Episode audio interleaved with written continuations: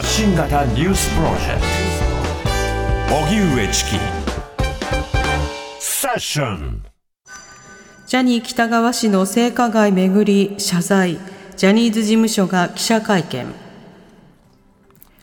ジャニーズ事務所は今日創業者のジャニー喜多川氏による性加害問題で初めて記者会見を開き性加害を認め謝罪しました。また藤島ジュリー景子社長が5日付で辞任したと発表。後任の社長には東山紀之氏が就任しました。記者会見には藤島社長、東山氏、井ノ原義彦氏、顧問弁護士の4人が出席。会見の冒頭、藤島社長は、心よりお詫び申し上げますと謝罪した上で、被害者に対する補償を責任を持って全うするためとして当面の間、代表取締役にとどまるということです。また、東山氏は、人生をかけてこの問題に取り組んでいくと述べ、年内でタレント活動から退き、社長業に専念するということです。ジャニーズ事務所をめぐっては外部専門家による再発防止特別チームが8月に公表した調査報告書で北川氏による性加害を事実認定。藤島社長の辞任を含む解体的出直しや金銭的保障など被害者救済措置制度の構築を提言しました。それではジャニーズ事務所側がジャニー喜多川氏によって所属タレントらに性加害が繰り返されていたということについて、先ほど午後2時から都内のホテルで記者会見を続けています。えー、会見に登壇しているのは、えー、藤島ジュリー、恵子前社長、はい、東山紀之新社長、ジャニーズアイランドの井ノ原義彦、えー、社長、はい、そして、えー、顧問弁護士の4人が出席しているということです。はい、では、その記者会見の冒頭、藤島ジュリー恵子前社長の謝罪のパートなどをお聞きください。ジャニーズ事務所の藤島ジュリー恵子でございます。本日は大変お忙しいところ皆様お集まりいただき誠にありがとうございました。故ジャニー喜多川による性加害問題につきまして2023年8月29日特別チームによる調査結果と提言が公表されましたがジャニーズ事務所といたしましても私藤島ジュリー景子個人といたしましてもジャニー喜多川に性加害はあったと認識しております。被害者の皆様に心よりお詫び申し上げます。またファンの皆様お取引お取引先の皆様そして今回の件でご不快に思われたすべての方々に心よりお詫び申し上げます。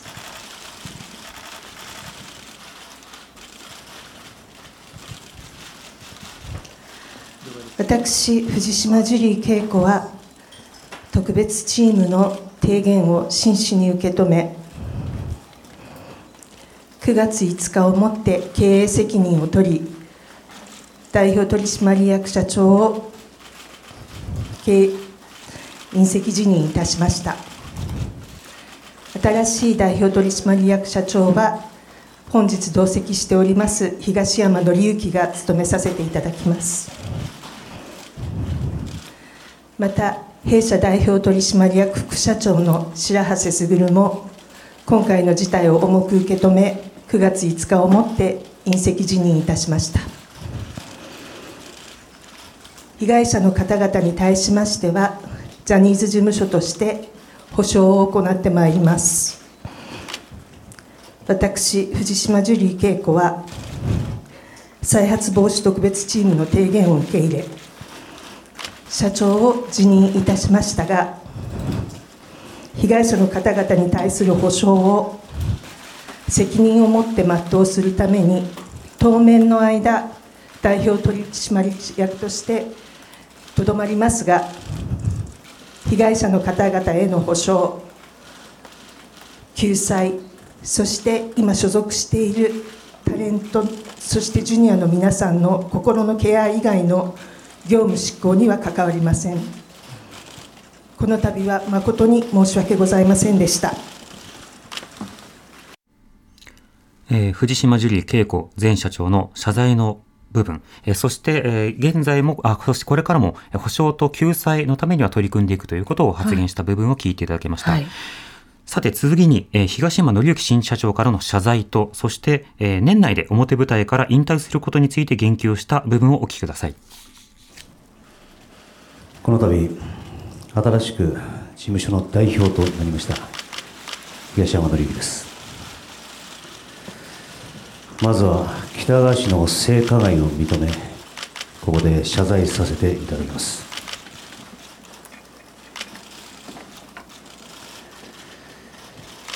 被害に遭われた方々長きにわたり心身ともに辛い思いをさせたことを本当に申し訳なく思います。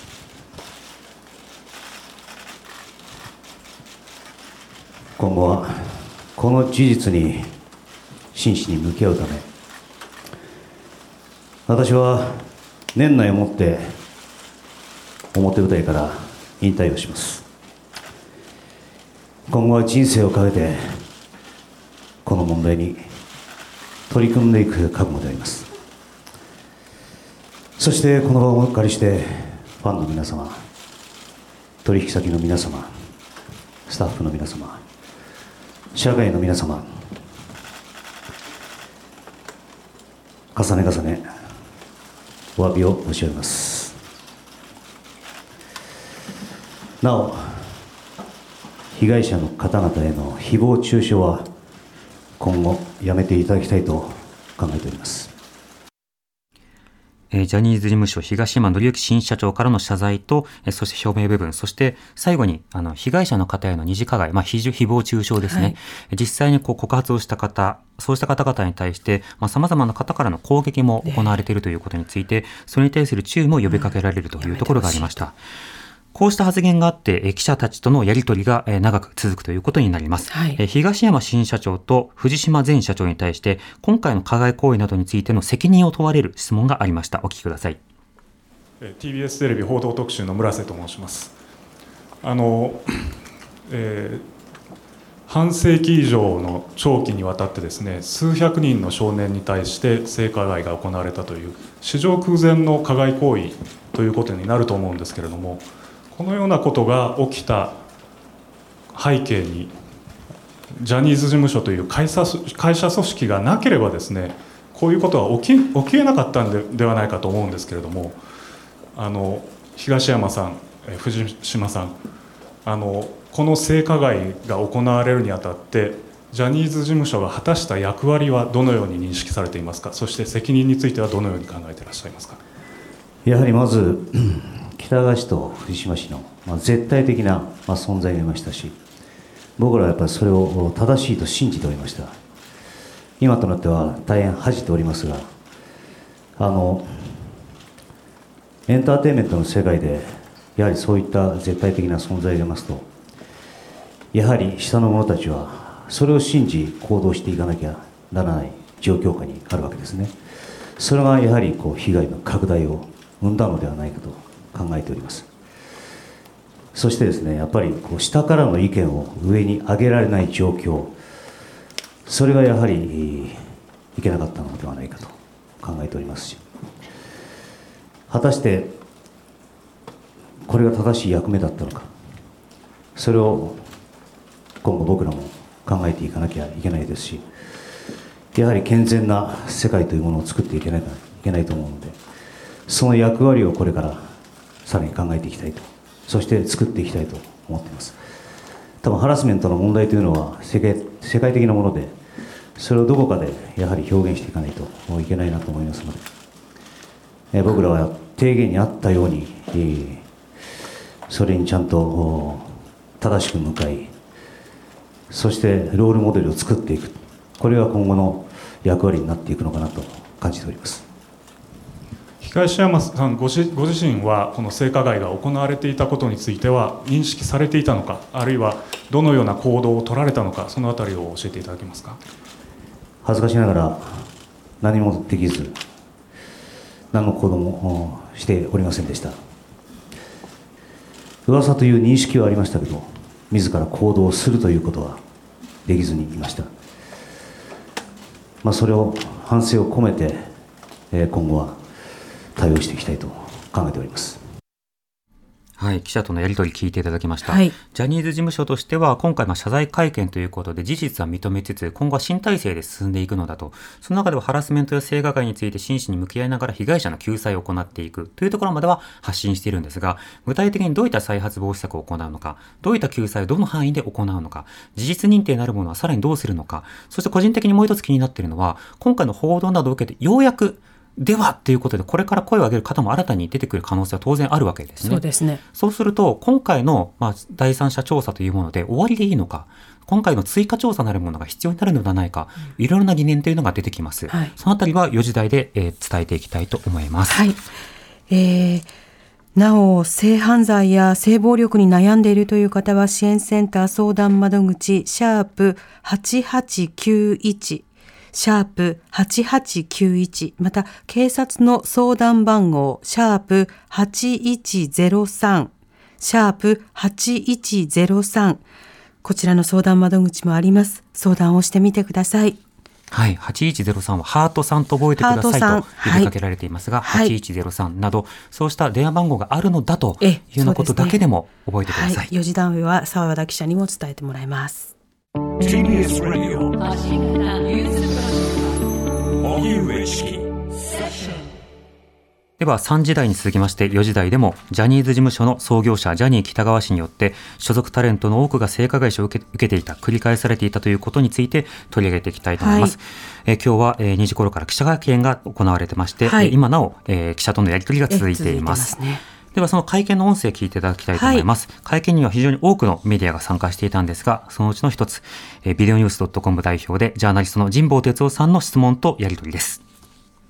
ちょっと厳しい質問になってしまうかもしれないんですけれどもね、あのえー、藤島前社長、それから被害者の新社長に伺わなきゃいけないのは、先ほどもちょっとお話出ましたけれども、まあ、解体的な、まあ、出直しが必要であると、どなたかは空前の性被害、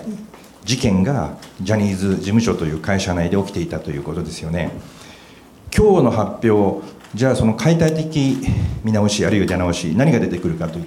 まあ、もう日本中が注目している、その中で、私が聞く限りは、社長を交代します、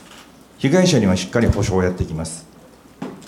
えー、基本的にそれ以外出てきてないですよね。で、教えていただきたいただきたいのは、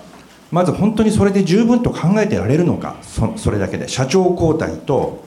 それから、えー、保証をこれからちゃんとやります、それだけで十分と考えているのか、それとも、それは不十分なのは分かってるが、何らかの理由でそれしかできないんだとしたら、その理由を教えていただきたい、そして最後に、解体、今回の発表になったもののどこが一体、解体的な見直し、あるいは出直しだったというふうにお考えなのかを教えてください。まず提言のをいただいたのが8月の29時だったと思うんですけどそこからの作業でできることには確かに限界もありましてただやはり急ぎできることをまずしなければいけないですし被害者の方にも会わなきゃいけないですし意見も聞かなきゃいけないですしその中で、えーまあ、実際何ができるのかというのを探っているのは事実です。なので、この期間に、えー、まずできること、まずしようということですね。で、本当大変な事件だと思いますし、本当に人類史上、最も愚かな事件だと思います。そその道のりというのは大変長い道のりになると思いますが、まずはその一歩を踏み出さないといけないのかなと感じております。なので、まあ、答えはすぐに揃えられることはちょっと難しいわけですね現実問題。ただやはりみんなでまず一歩を踏み出しその道のりを歩み始めなければあの何もスタートできないと思いますので。でこれから行って初めて見えることもあると思うんですね。それをみんなで探しながら何が正しいのか探りながらまずは踏み出していきたいと考えております。本当皆さんがおっしゃることは本当によくわかります。じゃあ何が揃ってるんだ？頭だけ変えたらいいのか？でも本当に何かをスタートしなければあの始まらないと思うんですね、まあ、もちろん僕も初めての経験ですし今後どうなるかっていうのも予想もできないです。ただやはりあの被害者の方々、ま、かつての仲間でもありましたからまずはあの引き受けること。もちろん自分も大変だっていうのは分かりますし何が正しいのかっていうのも分かりませんがでもまずはやらなければいけないのかなと感じております。できればこの会見で全てを揃えて皆さんに提出できればよかったんですけどなかなか難しい時期でもありましたし僕自身もやっぱりこう引退を決めたのが、まあ、ここ最近だったもんですからただやっぱりやるからには、まあ、きちっと皆さんの思いを受けて、えー、まずは再出発させてもらおうということを考えました。そういうことです。はいはい、えー、フリージャーナリストの神保哲夫さんの質問と、えー、東山新社長とのやり取りを聞いていただきました。はい、あの神保さんの感想と全く同意見で、えー、この間その保証、えー、救済については触れられ、なおかつ社長交代ということについては触れられているのだが、あの実際にその解体的出直しといっても看板変えない。で、持ち株主、えー、同族経営が変わってない。そうした実態の中で、一体何のメニューが揃っているのか。それに対して東山氏は、まあ、非常にこう、あの、いろんなやり取りをあの、するわけですけれども、あの、気合と精神論で乗り切るっていうことがとても多いんですよね。厳しく対処していく。これからみんなで取り組んでいく。というような、許されないようなことについて対処していくという、中身が伴っていたいないというのが、今回浮くぶりになった一つの論点かなと思います。では、記者会見が行われている都内のホテルで取材をしている TBS ラジオの澤田大記者につなぎます。澤田さん、こんにちは。こんにちは。よろしくお願いします。お願いします。お願いします。まずは今日の会見場の様子というのはいかがでしょうか？はい。まあ、あの非常に多くの、えー、報道陣が詰めかけています、でテレビ局はあのスチールカメラだったり、えーと、あとは ENG カメラですね。あの、ENG カメラの数が制限されていたり、あるいは参加できる記者の数がかなり1社当たり制限されているんですけれども、それでも記者だけで100人以上が、うん、えー、いて、もうカメラも入れたら、もう2、300人が、えー、会場の中にいるという状況です。うん。そして会見がスタートしてからのやり取りの様子というのはいかがですか？はい。あのまあ、冒頭の音声があったと思うんですけれども、まあ、その後はもうずっと質疑が今続いていて、えー、今、2時間が経過したというところですね。うん。あの具体的に今回発表されたのは、社長の交代、そして補償や救済をしていくということなんですが、はい、これら、えー、それぞれ具体的にどういうふうにこしていくのか、これ、まだまだ不透明な状況ですが、いかがですか？あそうですねあの具体的なところはまだ出てないというのが、まあ、先ほどもあの東山新社長の話でありましたけれども、すべてあの出すことが、出して今日に臨めればよかったけれども、まあ、そういうことはできていないのが現状なので、これからを見てほしいということが、まあ、これからを見ると、未来の話ということがまあ繰り返されるというようなところでしたね。はい保証救済、その仕方についてはこれからということですが、実は新体制のあり方、その健全性や再発防止策もこれからということで、佐田さん、そうした点も今回質問したということですが、いかがでしょうか？はいあのまあ、新社長の、まあ、資質に関わるところについて質問しました、うん、音声あるようでしたら、そちらを、えー、お願いします。はい、お聞きください。では、右のブロック、向かって左側のブロック、5列目あたりの白いシャツの男性、お願いいたします。TBS ラジオの澤田と申します。よろしくお願いします。えー、藤島前社長と東山、えー、次期社長に伺いたいと思います。藤島さんに伺いたいのは、あのー、まあ、報告書の中ではスタッフの中でも、えー、多くその性加害についてある種共有をされていたというような指摘もされています。えー、それでも、えーと、ご存知なかったのか、噂レベルでもご存知なかったのかということを伺わせてください。で、東山新社長についてなんですけれども、あの元ジュニアの方が出された書籍の中で、えー、東山新社長の性加害ハラスメントとさっきは多分あのエンターテインメント全体についての、えー、まああのパワーの部分とかも含めてだと思うんですがあの性的な、えー、加害について言及されている点があるのですがそれについての、えー、事実確認を伺えればと思います。僕がということですか、はい、僕が性加害をしたのかってことですか？はい。僕はしたことはないですジュニアに対してですよね。はい。僕はしたことはないです。それは冗談とかいたずらみたいなものもあのそういうのがあったと言ってる人たちは多いんですけれども、はい。したことはないです。それでは次の質問に参ります。申し訳ございませんごめんなさいもう一度質問していただいていいですか？えっと、スタッフの間で、あの報告書の中でもスタッフの、はい、あの大変恐縮ですが私はあのデビューしたタレントのことをマネジメントすることが自分の担当でございましたのでジャニーズジュニアの皆さんとは挨拶はもちろんしたことがあるんですけど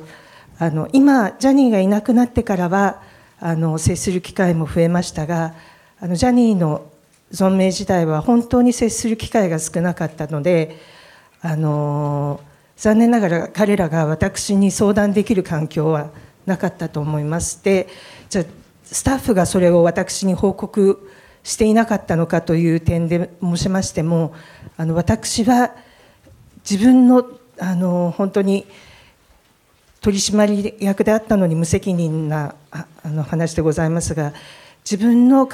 関わっているタレントのこと以外を本当に理解していなかったのでそういうことが行われていたことを認識しておりませんでした。はい。澤田さん、まずこのやりとりいかがでしょうか？はい、あのまず1問目のあの、えーっと東山新社長についての件なんですけれども、はいまあ、過去にその所属してたタレントの方が出された出版物の中で、えー東山市が、えー性加害、えー具体的なものについてはまあちょっと控えますけれども、ええまあ、その、えー行為があったということが記載されていたので、その件について聞いたと。うんに。ついては、まあ、ないというふうに断言したんですが、ええその後別な記者から具体的な、えーその記述を紹介しながら質うん問した際には、えー記憶をたどっても覚えてないことも多いと、うん記憶を呼び起こすのも難しい。していたかもしれないし、していないかもしれないというのが本当の気持ちだというふうに、ちょっと言い方が変わってるんですね。はい。なので、あの、さら問いで、まあそういうふうに認識が変わってるので、これが本当の事実だったのかどうかっていうのは、まだちょっと正直わからないとうん。ところがですね。ですね。藤島氏に対する質問についても、そえー、と私の質問に対しては、まあ、関わってないから知らないという趣旨のことを言ってたんですけれども、ええ。その後やはり別な記者の質問で、その当時について、まあ、民事裁判があったり、週刊誌報道があったりっていうこと、それから暴露本もあっただろうと、でそれでも知らなかったと言うのかということを聞いたところ、あのまあ、暴露本とかは知っていたし、裁判があったことも知ってたと、確かめなかったことが責任なのだということで、で罪悪感がなったなかったっていうことは全くなくて、親族であっても、物を申せなかったのはこの会社のいびつなところであったと。うん。で当時は何もできなかったということを言ったので、そのまた同じ記者が、えーそれは、えー正すことをしたかったのかということと、まあ、当時はそのことについて自分の行動を起こすことは考えられなかったということを言っていて、うんうん。問題だという認識が少しあったのではないかとはい。伺わせるようなやり取りもありました。うん、その澤田記者の答えに対して、最初はまあ否定した格好に両者ともなるわけですが、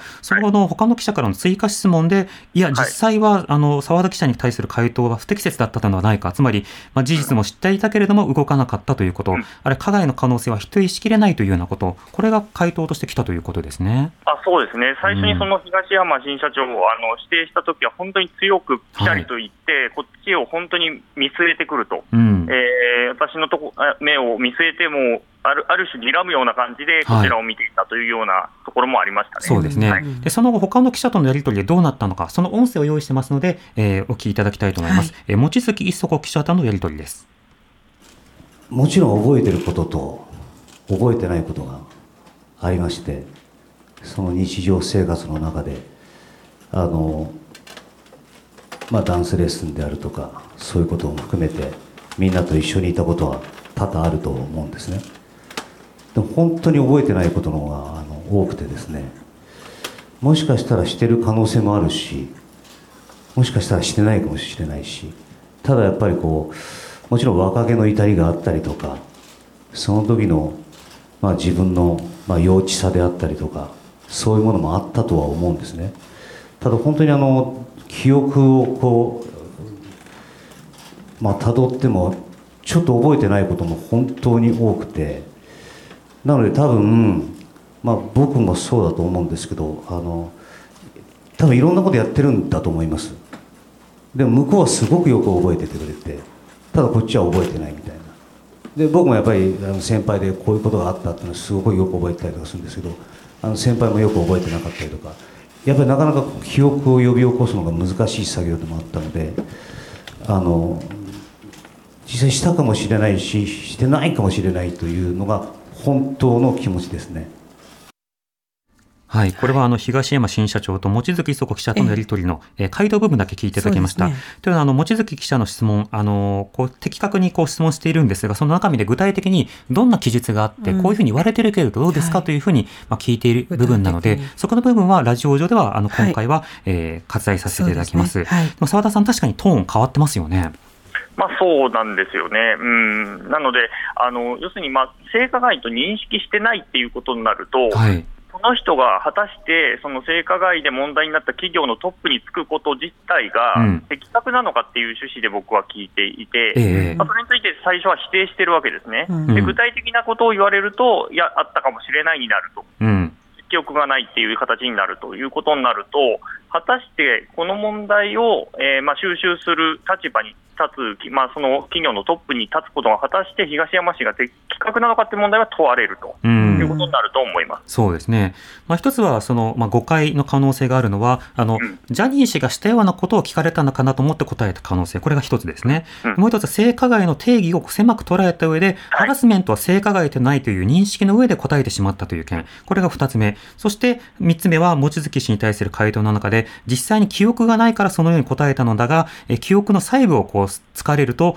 あの否定しきれなくなった、まあ、どの可能性もありますよね。はい、そうですね、なので、うん、これについては、多分実際、えー、同時期にいらっしゃった方だったり、はい、まあ、本当に、えー、加害があったのだとすれば、被害者の方がいらっしゃるはずなので、その話が出てくるという可能性は今後あるっていうことですよね。はい、さて、他の記者とのやり取り、いかがでしょうか？はいあのまあ、先ほど、えー、紹介したやり取り、えーと、ラジオフランスの西村記者の質問だったので、そちらちょっと音声で具体的に、えー、お聞きいただければと思います。はいえーと、ラジオフランス西村と申します。よろしくお願いします。あの藤島ジュリー恵子さんにお聞きします。えーまあ、北川氏の性犯罪を全く知らなかったと藤島さんが言いましたが、まあ、正直言えば。信じがたいことです。1990年の、え、週刊文春の記事や、その後の民事裁判での判決とか、少なくとも疑いがあったはずですけれども、なかったのでしょうか。あの藤島さんは今現在あのその、まあ、過去のことを反省して、自分がなんか、まあ、共謀者とかというか、まあ、あの罪悪感はないんでしょうか。あのー知らなかったというのは私が直接その被害について聞いたことがなかったということでもちろん報道あの暴露本が出ていることですとかあの雑誌で特集が組まれているというあのことは存じてました。それはあの自分の中ではあの当時確かめなかったということが私の責任であり罪悪感がないなんていうことはもちろん全くなく当時本当に先ほどから東山も申しておりますようにその2人に私が親族であっても物を申せなかったという空気が弊社の本当にいびつなところだったと思いますしあのそれを親族だからこそもっと何かできることがあったのではないかというのはもちろん反省しておりますが当時は何もできなかったです。当時はそのことについて自分のあの自分が何かを行動を起こすということが考えられなかったです。すみません。大変申し訳なかったと思います。はい。こちらあの西村記者の質問に対しても澤田記者と答えた時とは違う回答を引き出している。要は知らなかったということから行動できなかったということに変わっている。澤田さん今回は記者会見開くにしてはジャニーズ事務所側は相当準備不足というか事実の整理が不確かな状況なように感じますがその点いかがでしょうか？まあ、多分あの冒頭のところは、まあ、ペーパーを、えー、時々まあ顔を上げながらではありますけれども、ペーパーを読む形での、まあ、謝罪というか、ですね、えー、とこうまあ、交代の発表だったわけですね、なので、うん、一応、問答は多分用意してはいるのですが、はい、あのー、まあ、何社もの記者が、えー、同じ質問をちょっと角度を変えながら聞いているんですね。うん、つまり最初に私が質問した時みたいに、1回聞いて、その後でその答え方がちょっとおかしいぞとか、あるいはもうちょっと深く話してほしいというところを、さらにちょっと角度を変えながら聞いていっているので、うんうん、まあ、それによってちょっと変わってきているというか、用意したものと違うものなのか、あるいは、まあ、うんちょっと答え方が変わってきているっていうところだったと思います、ね、それじゃあ不足してるんだということで、それ以上答えようとすると、まあ、より実態に近いものが出てきたのかなという印象もありますね。はい、そうですね。はい。そして今回の報告書の中にはメディアとの関係というものがありました。その点、ジャーナリストの松谷総一郎氏が質問をしています。ジャーナリストの松谷総一郎です。えー、先日の特別チームの調査報告書ではですねメディアの沈黙が挙げられていました。がこうしたことを招いた根源やはりジャニーズ事務所のメディアコントロールにあったと考えられます。例えばですね現在も、えー、ジャニーズのグループがレギュラー出演するテレビ朝日の「ミュージックステーション」にはジャニーズと競合するグループが出演しにくい状況がいまだに続いています、えー、ここで質問です。えー、東山さん、ジュリーさん、あのこうした忖度はまだ続いた方が良いとお考えになるでしょうか？えー、もし続ける必要がないとお考えになるのであればここで JO1 や BE:FIRST などの競合グループが「ミュージックステーション」に出ることや、えー、平野さんや神宮寺さんがこれまで通りテレビ出演できること、えー、元 SMAP の3人そして何よりカウアンさんや橋田さんの活動を妨害しないことをここで明言していただけないでしょうか。もちろんです、えー、はい忖度の解除を、ね、求めるのも変な話だと思います。思いますが、はい、今も忖度を続ける一部のテレビ局の幹部は戦争が終わったことを信じられずにジャングルから出てなかなか出てこれない日本兵みたいなんですね、ですから形式的ではありますが残念ながらねここね上官の命令が必要なんです、はい、ですからぜひここで今もう一度改めて忖度圧力は必要ないというふうにもう一回お願いします。明言してください。あの必要ないと思ってます。はいそうですね。はい、はい、ありがとうございます。あの 本当に先ほども言いました通りあのファンの人たちが、まあ、いてこそなので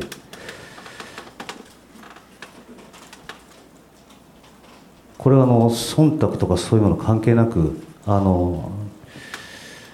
公平に行くべきだなと僕自身も思っております。結構あの僕も東さん。こういう立場になってこれは何でこうなんだろうって疑問に思うことは結構あったんですよ。なんでこうなの？って言ったら昔ジャニーさんがこう言ったからメリーさんがこう言ったからっていうのをきちんと守ってきたちょっと昔のタイプのスタッフがいたっていうことも事実です。でなんで？なんでそれ？変えようよ。っていうのはさもう毎日言ってます。だから忖度なくしますって言っても急になくなるものじゃないと思うんですよ。それ OK っておっしゃいましたけどそういうもんじゃないと思うんですよ。だって多分白石さんもやめろって分かんない。最初は言ったかもしれない。でもその後はずっとそれが続いてるだけなんだと思うんですよ。それ正さなきゃいけないと思ってて。だから毎日やってるんです。東山さんも毎日何これっていうのはあると思います。だからそれを一つ一つやっていくっていうのがあの芸能の仕事をされていたらそれができないっていうのをおっしゃってくださって僕らは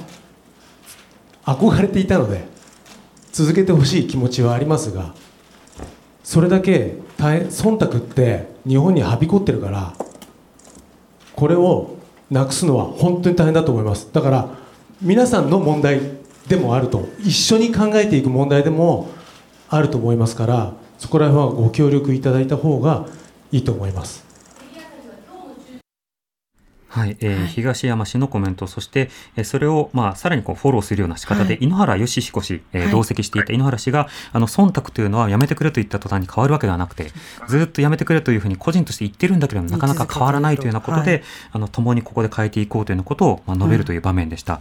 会見の全体という、まだ続いてますけれども、澤田さん、どんな課題が残っていると感じですか？まあそうですね、あの具体的な、まあ、今後の策というのは実際問題決まってなくて、はい。えーとまあ、まあハラスメントとかに関しては、まあ外部の有識者を入れるというふうに言ってるんだけれども、まあ、その人選が誰になるのかっていうのは、まあ、10月以降になるとうん。いうことになってます、それで聞き取り、えー被害の聞き取り等々についても、えーやっていくということは決まっているけれども、じゃあ窓口とかどうしていくのかというところだったりとか、まあ、うん。補償額がどうなるのか、ただ、あの期限は設けないということと、その実際のその刑事的な、えーその認定、えーまあ、犯罪の認定よりは基準を下げて、えー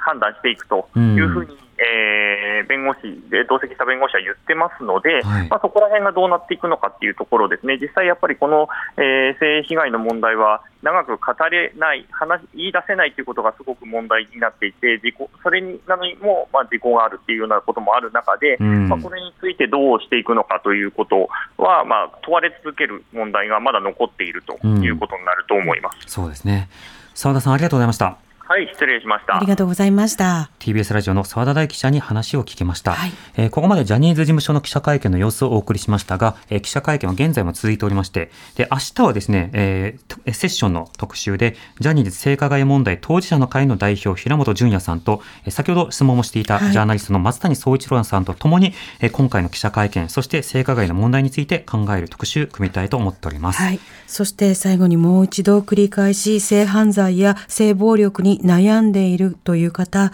支援センター相談窓口の番号を申し上げます。シャープ8891。シャープ8891。また、警察の相談番号というのもございます。シャープ8103。シャープ8103。ハートさんと覚えてください。こちらの相談窓口もございますので、相談してみてください。荻上チキ。